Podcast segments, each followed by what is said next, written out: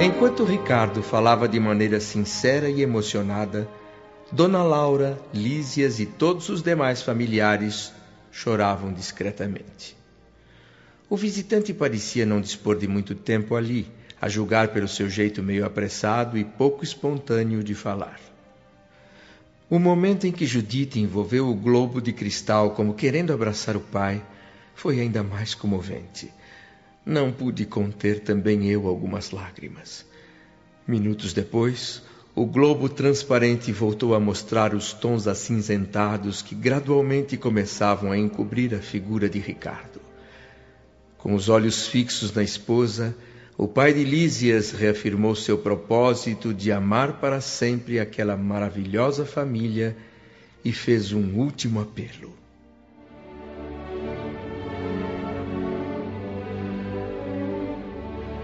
Uma coisa a mais eu quero pedir a vocês minha esposa e meus filhos. Roguem ao Senhor para que eu nunca disponha de facilidades na terra, a fim de não me desviar do trabalho honesto, e para que a luz da gratidão e do entendimento permaneça viva em meu espírito. A todos os irmãos que aqui me receberam e ouviram com tanta dedicação e carinho, deixo meu abraço fraterno e minha gratidão.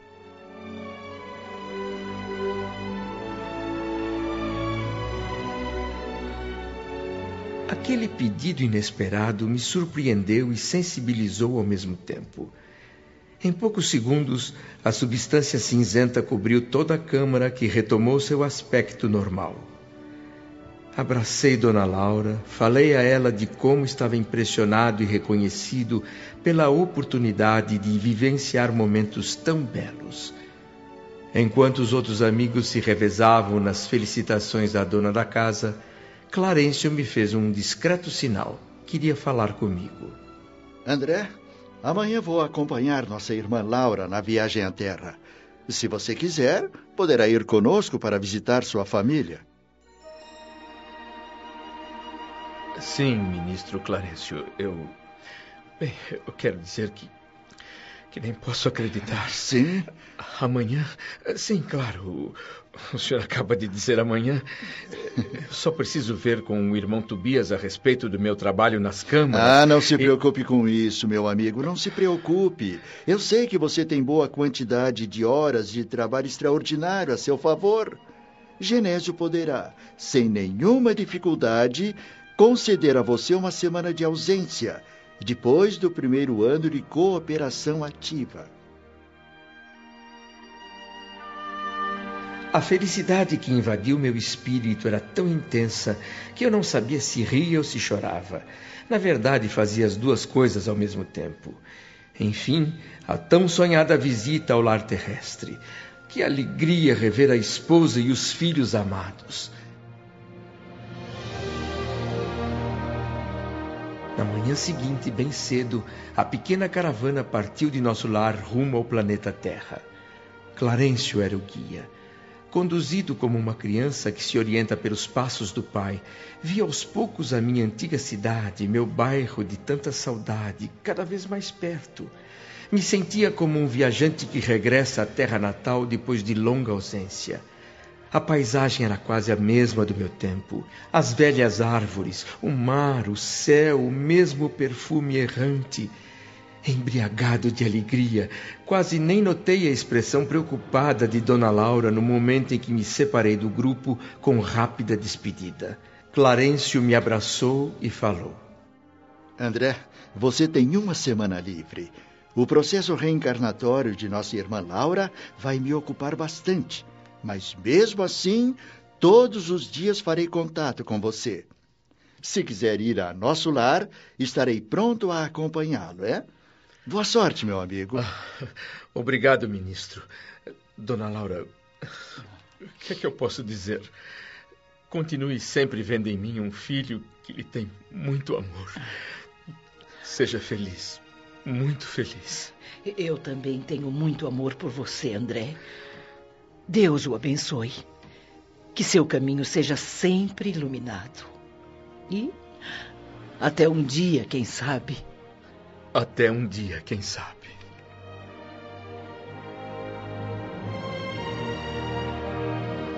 A pequena caravana seguiu adiante. Respirei fundo, enxuguei as lágrimas e não mais me demorei apreciando a paisagem. Corri, corri a toda velocidade, ansioso por chegar em casa, chegar à minha casa. Quanto mais perto eu chegava, mais descompassado meu coração batia. Pronto. Ali estava diante de mim o grande portão de entrada. O vento, como em outros tempos, acariciava o arvoredo, as rosas e as azaleias, numa saudação à primavera.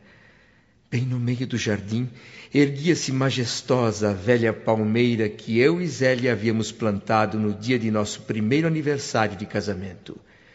Sorrindo, feliz, entrei na casa. Notei logo muitas diferenças. Os velhos móveis de jacarandá, onde estariam? E o grande retrato em que eu, Zélia e as crianças sorríamos, que teria acontecido? Alguma coisa me oprimia ansiosamente. Fui até a sala de jantar.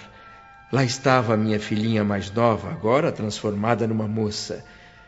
No mesmo instante, Zélia saiu de nosso quarto acompanhando um cavalheiro que à primeira vista me pareceu ser médico. Gritei minha alegria com toda a força dos pulmões, mas as palavras pareciam reboar pela casa sem atingir os ouvidos das pessoas. Compreendi a situação e me calei, desapontado. Levado por um impulso, abracei minha esposa com todo o carinho da minha saudade imensa. Mas Zélia parecia totalmente insensível ao meu gesto de amor. Reduzido compulsoriamente a simples observador das cenas, sem poder agir nem me comunicar, tentei entender o que se passava. Ando muito preocupada, doutor. O exame de hoje revelou alguma mudança? Um diagnóstico seguro só será possível amanhã, dona Zélia. A pneumonia vem sendo complicada pela hipertensão. Todo cuidado é pouco. O doutor Ernesto precisa de repouso absoluto. Por caridade, doutor, o senhor precisa salvar o Ernesto. Eu não suportaria uma segunda viuvez.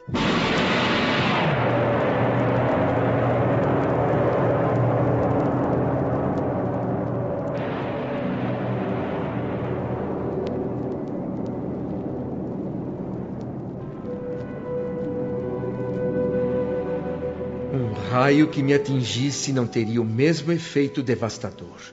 Ernesto? Quem seria aquele Ernesto? Tentei organizar meus pensamentos enquanto olhava perplexo para Zélia, que chorava e esfregava as mãos numa crise de angústia. Então, outro homem era agora o chefe do meu lar. A casa não mais me pertencia. Minha esposa não mais se lembrava de mim. Valia a pena ter esperado tanto para colher essas desilusões? Confuso, profundamente decepcionado, corri ao meu quarto. A mobília era outra, bem diferente. Sobre a cama, um homem idoso, evidentemente enfermo. Três figuras desencarnadas de mau aspecto movimentavam-se pelo quarto, agravando os padecimentos dele. Meu primeiro impulso foi odiar aquele intruso que havia tomado o meu lugar. Mas logo me dei conta de que eu já não era mais o mesmo homem de outros tempos. Era agora um novo homem. O Senhor me havia chamado aos ensinamentos do amor, da fraternidade e do perdão. Olhei demoradamente o enfermo cercado de entidades inferiores devotadas ao mal porém não fui capaz de auxiliá-lo imediatamente. Zélia entrou no quarto e acariciou o doente com a mesma ternura que um dia, num passado distante, dedicou a mim. Passei horas amargas ali, meditando, remoendo minha frustração. Depois, cambaleante, voltei à sala de jantar onde me esperavam novas surpresas. Minhas filhas conversavam. A mais velha havia se casado e tinha no colo o filhinho. Pensei então no meu filho. Onde estaria ele?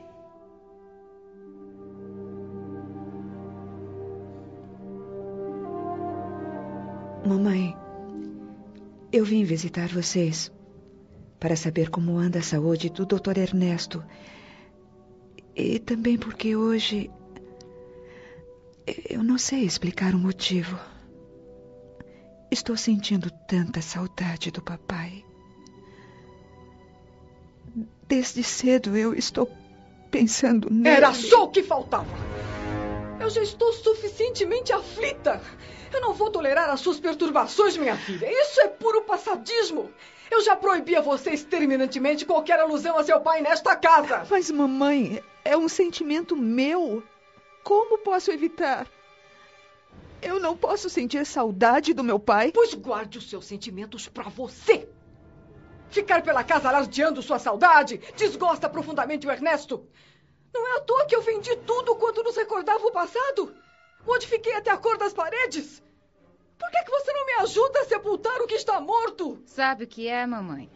Desde que minha pobre irmã começou com esse negócio de espiritismo, anda com a cabeça cheia de bobagens. Eu nunca ouvi um disparate maior na minha vida. É o cúmulo do absurdo essa história de que os mortos podem voltar. Não se trata de convicções religiosas. É crime sentir saudade do meu pai. Será que vocês também não amam? Não têm sentimentos? Será que não podemos encerrar este assunto antes que Ernesto nos ouça e se aborreça? A verdade, mamãe, é que se papai ainda estivesse aqui conosco, meu pobre irmão não andaria por aí cometendo tantas loucuras. Cada um tem a sorte que Deus lhe dá. Não se esqueça de que André está morto. Não me venha agora com lamúrias e lágrimas por um passado que não se pode remediar. Eu ouvia e não acreditava naquele diálogo. Surpresa, raiva, mágoa, impotência, tudo isso invadia meu espírito ao mesmo tempo. Ainda que impossibilitado de me comunicar normalmente, murmurei palavras de encorajamento e esperança aos ouvidos de minha triste filhinha. Claro que ela não me ouviu, mas com certeza registrou a minha mensagem como se partisse de seu próprio pensamento e pouco a pouco foi contendo o pranto. Voltei às minhas tentativas de organizar as ideias. Uma coisa já estava clara: o motivo por que os meus verdadeiros amigos da esfera espiritual tanto evitaram meu retorno ao lar terrestre. Quantas angústias e decepções! Minha casa parecia agora um patrimônio que os ladrões e os vermes haviam transformado. Nem haveres, nem títulos, nem afetos. Somente uma filha ali se mantinha firme, como única sentinela ao meu velho e sincero amor. Lágrimas tão amargas, nem mesmo nos primeiros dias de além-túmulo. Sofri ali toda a noite, até a manhã seguinte, perplexo, ouvindo palavras e vendo atitudes que nunca poderia ter suspeitado. Tardinha, Clarencio passou para me ver, trazendo sua palavra amiga.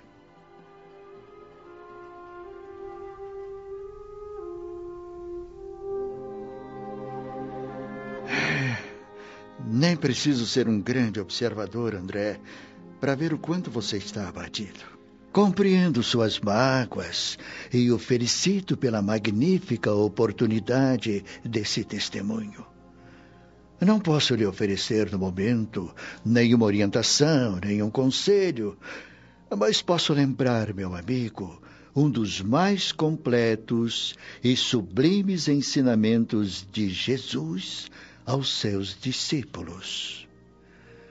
Novo mandamento vos dou, que vos ameis uns aos outros. Assim como eu vos amei a vós, que também vós vos ameis uns aos outros.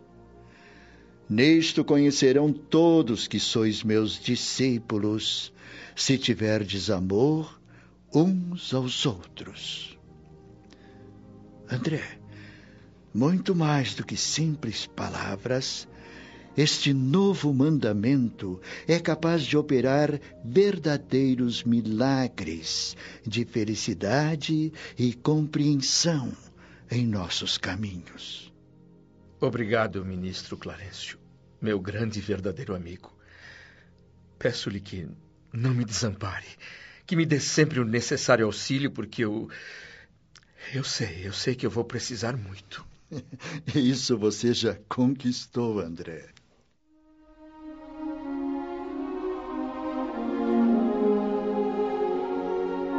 Enquanto Clarencio se afastava, comecei a pensar no alcance daquela recomendação evangélica e refleti com mais serenidade.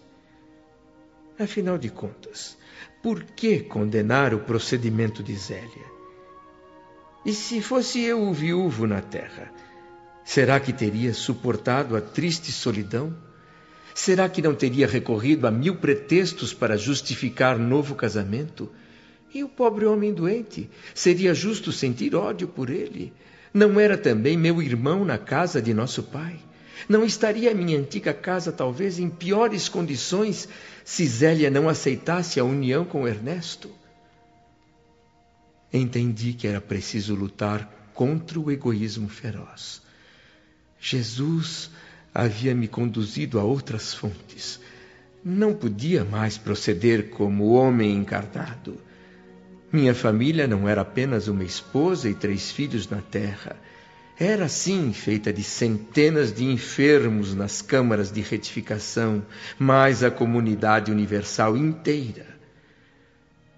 Naquele momento, senti que das feridas abençoadas, abertas no meu coração pela dura realidade, começava a brotar a linfa do verdadeiro amor. Não era proprietário de Zélia, mas sim seu irmão e amigo. Não era dono de meus filhos, mas companheiro de lutas e realizações deles. Na segunda noite, meu cansaço era extremo. Comecei a compreender então o valor do alimento espiritual no amor e no entendimento recíprocos. Em nosso lar, eu trabalhava ativamente sem necessidade de alimentação comum, como todos os que treinam para a própria elevação. Bastavam a presença dos amigos, o afeto e a absorção de elementos puros através do ar e da água. Mas ali na terra não encontrava senão escuro campo de batalha. Meus entes queridos estavam mais para verdugos. Dona Laura certa vez me ensinou que no testemunho, devemos fazer como a abelha, retirando das flores, que na vida são as lembranças das almas nobres, a essência dos bons exemplos, para no final obtermos o mel da sabedoria. Comecei lembrando minha mãe, o sacrifício dela pelo meu pai, a ponto de adotar mulheres infelizes como filhas do coração. Nosso lar estava repleto de exemplos edificantes. A ministra veneranda trabalhava há séculos por um grupo espiritual particularmente ligado ao seu coração. A enfermeira Narcisa sacrificava-se nas câmaras por um endosso espiritual de regresso ao mundo em tarefa de auxílio. Dona Hilda havia dominado o ciúme inferior. Clarencio me dispensava um devotamento de pai. Dona Laura me tratava como a um filho, Tobias como a um irmão. Todos os amigos da colônia expressavam fraternidade. Cada companheiro de lutas me oferecia alguma coisa útil para a reconstrução mental do meu espírito. Com as ideias renovadas, ignorei as aparentes ingratidões ouvidas no antigo lar terrestre Coloquei acima dos meus sentimentos pessoais as necessidades justas dos meus semelhantes e, acima de tudo, coloquei o amor divino. Ainda cansado, voltei ao quarto. O estado de Ernesto se agravava rapidamente. Zélia chorava sem esperanças.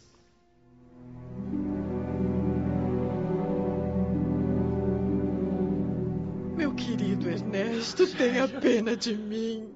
Você não pode me deixar só, eu não suportaria, não suportaria. Sério, quero.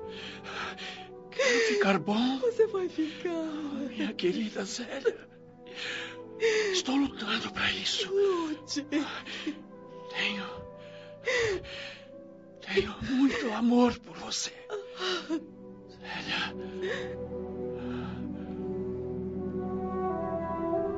Reconheci que Zélia e Ernesto se amavam intensamente. Roguei então ao Senhor que me permitisse manter essa compreensão e passei a considerar os dois como meus irmãos. E se de fato me sentia companheiro fraternal deles, devia ajudar o doente com todos os recursos ao meu alcance. Com dificuldades enormes, abatidíssimo como eu estava, comecei tentando esclarecer as entidades infelizes que se mantinham estreitamente ligadas ao marido de Zélia. Eu tinha aprendido com Tobias em nosso lar que os habitantes mais elevados da colônia não precisavam utilizar o aeróbus para transporte, porque dispunham do poder de volitação. Da mesma forma, podiam manter uma conversação mental entre si à distância, sem auxílio de aparelhos, numa perfeita sintonia de pensamentos, por mais distantes que estivessem um do outro. Isso me fez avaliar o quanto seria útil, naquela emergência, a ajuda de Narcisa. Decidi experimentar. Concentrei minhas forças numa fervorosa oração ao Pai e nas vibrações da prece enviei um pedido de socorro mental à bondosa enfermeira da regeneração. Vinte minutos depois, alguém tocou de leve meu ombro. Era Narcisa num grande sorriso. Ouvi seu apelo, meu amigo, e vim para ajudar no que puder. Narcisa, eu sinceramente não acreditava que pudesse. O pensamento é poderoso, André, mas não temos tempo a perder. O quadro que estou vendo é muito grave. Vou começar aplicando passes de reconforto no enfermo. Mas que poder extraordinário têm esses passes, Narcisa. As entidades infelizes que assediavam Ernesto desapareceram imediatamente. E agora vamos à natureza. A natureza? Como assim, Narcisa? Venha. Lá fora você compreenderá melhor. Chegue até aqui perto destas árvores frondosas. Saiba, meu amigo, que não só o homem pode receber e emitir fluidos.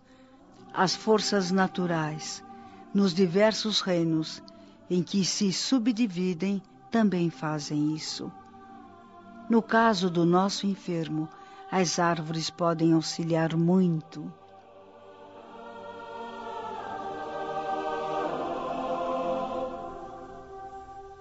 Admirado, segui silenciosamente a velha enfermeira até o meio do bosque repleto de árvores imensas. Ali, Narcisa começou a chamar alguém através de expressões que eu não entendia. Momentos depois, oito entidades espirituais apareceram em atenção ao chamado, informando Narcisa sobre a existência de mangueiras e eucaliptos por ali.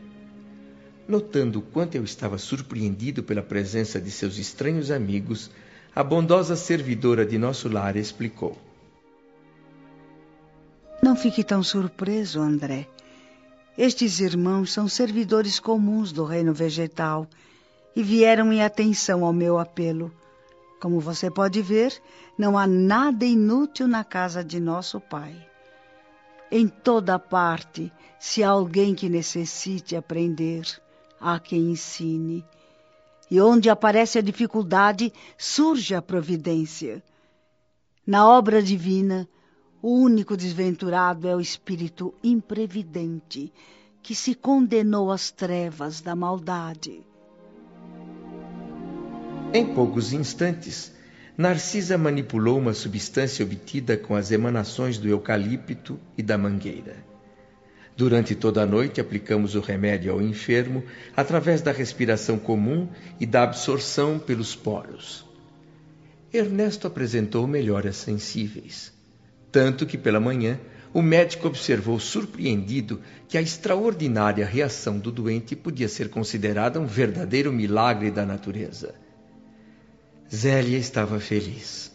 A alegria voltou àquela casa. Eu, por minha vez, sentia enorme contentamento e reconhecia que profundos laços de inferioridade haviam sido rompidos dentro de mim para sempre.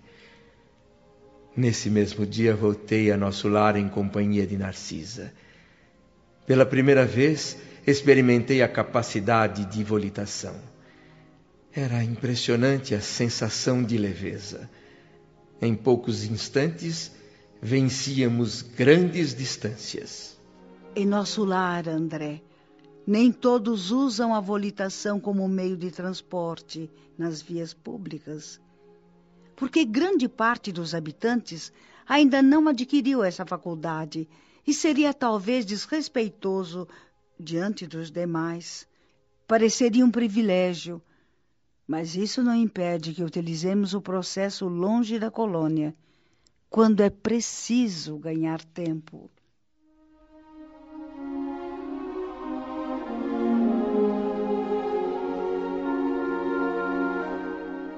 bem instruído por Narcisa, agora eu podia me transportar diariamente da casa terrestre à cidade espiritual sem maiores dificuldades para o tratamento de Ernesto. As melhoras do enfermo foram se tornando cada vez mais evidentes e rápidas. Satisfeito com o meu trabalho, Clarencio me fazia frequentes visitas. Minha primeira licença nos serviços das câmaras de retificação terminou naquele final de semana. Àquela altura, Zélia e Ernesto, que eu já considerava meus irmãos, viviam momentos de grande felicidade. Estava, portanto, na hora de meu regresso ao trabalho na colônia espiritual. À luz dormente e cariciosa do crepúsculo, tomei o caminho de nosso lar. Eu estava totalmente modificado. Em apenas sete dias, quantas lições preciosas eu havia aprendido! Nada, nada pode substituir uma aula viva de compreensão e de fraternidade legítimas. Como é grande a providência divina! Com que sabedoria dispõe o Senhor todos os trabalhos e situações da vida! Como é imenso o amor com que Deus atende a toda a criação! Suavemente meu espírito vencia a distância entre a velha terra e a colônia espiritual. Já bem próximo, fui agradavelmente despertado das reflexões profundas em que estava mergulhado.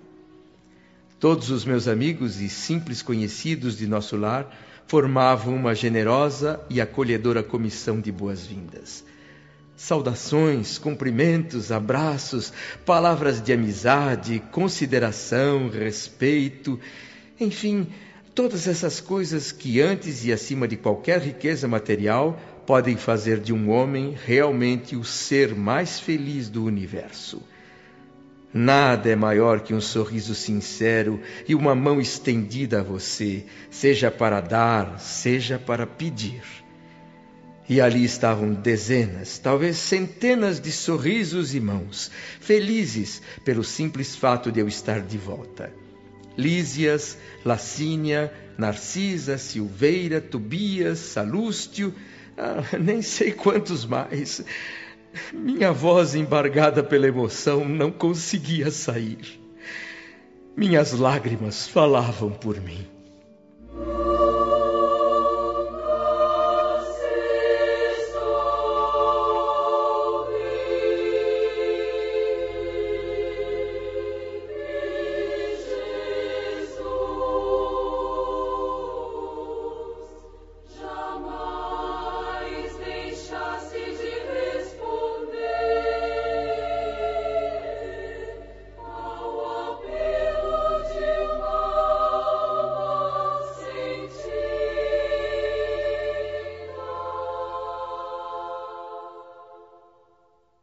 Querido amigo André Luiz, antes você estava aqui, na cidade espiritual, sob a minha tutela. Mas de agora em diante, em nome da governadoria, eu declaro cidadão de nosso lar.